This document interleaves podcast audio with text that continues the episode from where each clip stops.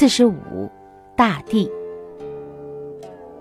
秀美的山川屹立在大地上，各种奇花异草生长在大地上，珍稀的树木成长在大地上，污秽的河流流淌在大地上，各种化学垃圾堆积在大地上，臭秽的粪便排泄在大地上。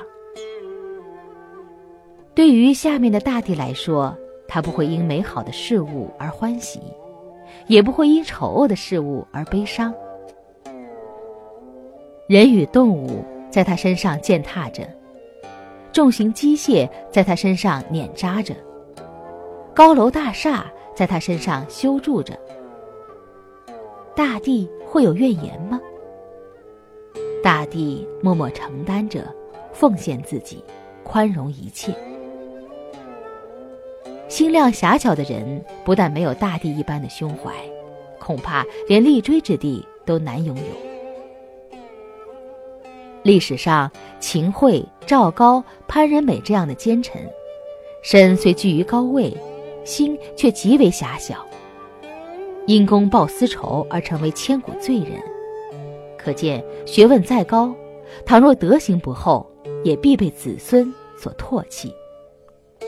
先天下之忧而忧，后天下之乐而乐的范仲淹，以他的厚德，感召敌对的西夏大兵，闻听他的来临，都不愿意直接征战。心上的厚德能够载一切物，德行必定会感染他身边的人。像他的儿子布衣宰相范正淳，在父亲的感召下，同样获得犹如大地一般宽广的载物之心。乃至他们的家族在八百年中仍然兴盛不衰。心中不能容人、容事、容物的人，不能容好、容坏、容是、容非、容贤、容劣的人，不会因为他们的不容，这一切就不存在了。相反，却会由于他的不容，外在的一切人事物会慢慢变得不容自己。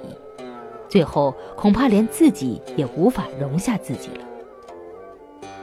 天地之大，对这种人来说就已经没有容身之地了。宽宏大量的人与之相反，正如人们所说：“宰相肚里能撑船。”任何人事物在他的宽宏大量之下，都能得到庇护和恩佑，哪怕对方错了。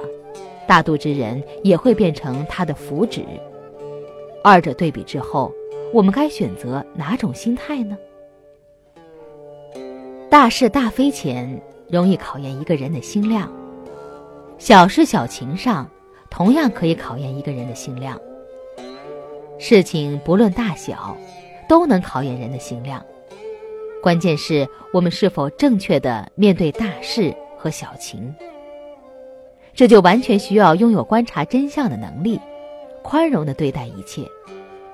只有这样，在一切出现时，心才能宽容大度。